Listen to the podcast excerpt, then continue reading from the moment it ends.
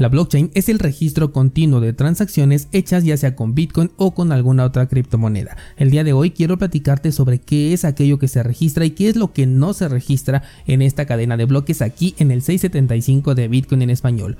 Comenzamos.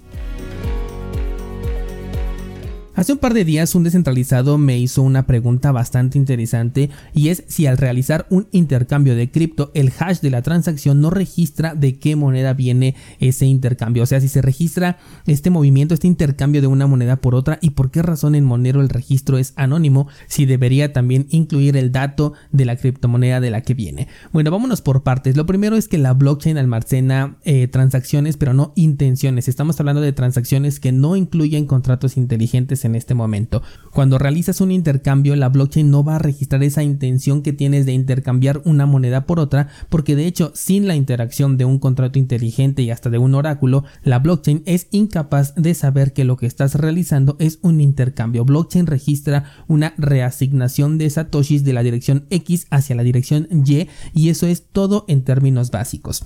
Ahora, si en esta transacción hubo una entidad que recibió tus satoshis y a cambio te envió, por ejemplo, Ethereum, la blockchain de Bitcoin lo ignora. Para la blockchain solamente enviaste o reasignaste los satoshis de una dirección a otra, ya sea porque quisiste comprar algo, porque lo regalaste, porque realizaste un intercambio. Eso no importa porque la blockchain no va a almacenar esta información y de hecho ni siquiera la conoce. Ahora, a partir de este punto podemos abrir un abanico de opciones. Por ejemplo, si el intercambio lo realizas en un servicio centralizado, entonces no existe ningún registro en la blockchain, ni el del intercambio ni tampoco el de una transacción porque no se generan transacciones reales cuando realizas intercambios en servicios centralizados. Es por eso que es posible cambiar, por ejemplo, Bitcoin por Tether en cuestión de un par de segundos sin esperar los 10 minutos de confirmación de, Bitcoin porque en realidad no ocurrió una, una transacción. Ahora, en este punto los que sí se van a quedar con ese registro son las empresas que están detrás de esos servicios centralizados, de esos exchanges. Ellos sí saben qué moneda ingresaste, qué movimientos hiciste dentro de su plataforma y con qué moneda saliste, incluso a qué dirección lo enviaste. Estas son las desventajas de utilizar un servicio centralizado. En cambio, si utilizas un servicio peer-to-peer, peer en este servicio, el registro en la blockchain es solamente una reasignación de direcciones en cada una de las blockchains que están involucradas. Suponiendo, por ejemplo, que cambiaste Bitcoin por Tether, entonces existe una transacción de Bitcoin de una dirección a otra que se registra en su blockchain y existe otra transacción con Tether de una dirección a otra que se va a registrar también en su blockchain, pero en ningún momento va a haber una información que ligue estas dos interacciones. Ahora, si utilizamos un exchange descentralizado, aquí las cosas cambian mucho, pero sobre todo lo hacen por el tipo de estructura que tiene la red de Ethereum y aparte por el uso de contratos inteligentes. Ethereum utiliza un modelo de cuentas mismo que han adoptado un montón de proyectos cripto.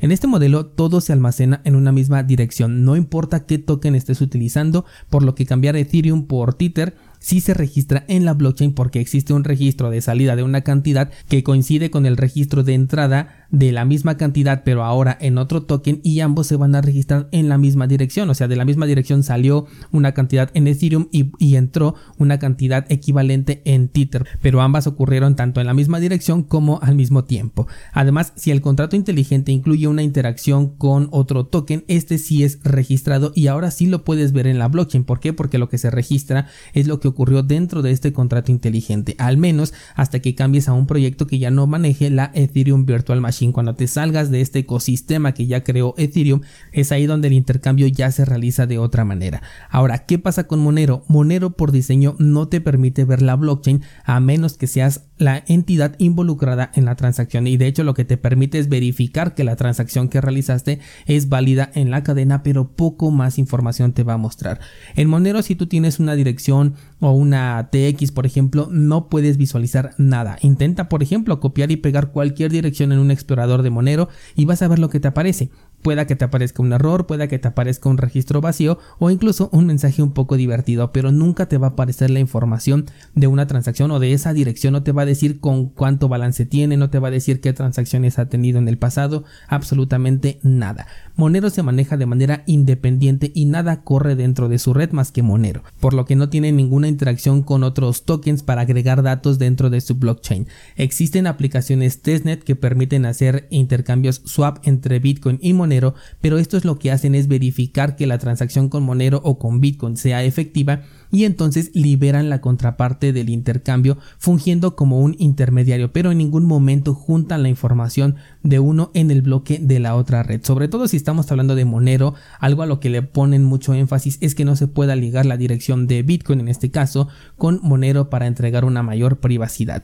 Sé que suena algo confuso, pero el punto es que solamente un contrato inteligente puede ligar la información de dos entidades y sobre todo si están utilizando el ecosistema de la Ethereum Virtual Machine en ese caso su seguimiento es bastante transparente y sencillo, pero si estás cambiando de red, por ejemplo con Litecoin, con Dogecoin, con Bitcoin o con Monero, entonces los registros en la blockchain van a ocurrir de manera independiente y en ningún momento se están ligando. Solo un contrato inteligente es lo que sí puede mostrarte ambas interacciones. En cursosbitcoin.com encuentras información más detallada sobre transacciones UTXO, Monero. Te sugiero que pases a revisarlo por si te interesa profundizar más en este tipo de conceptos para que puedas comprender mejor el funcionamiento. Por el día de hoy sería todo, muchas gracias y hasta mañana.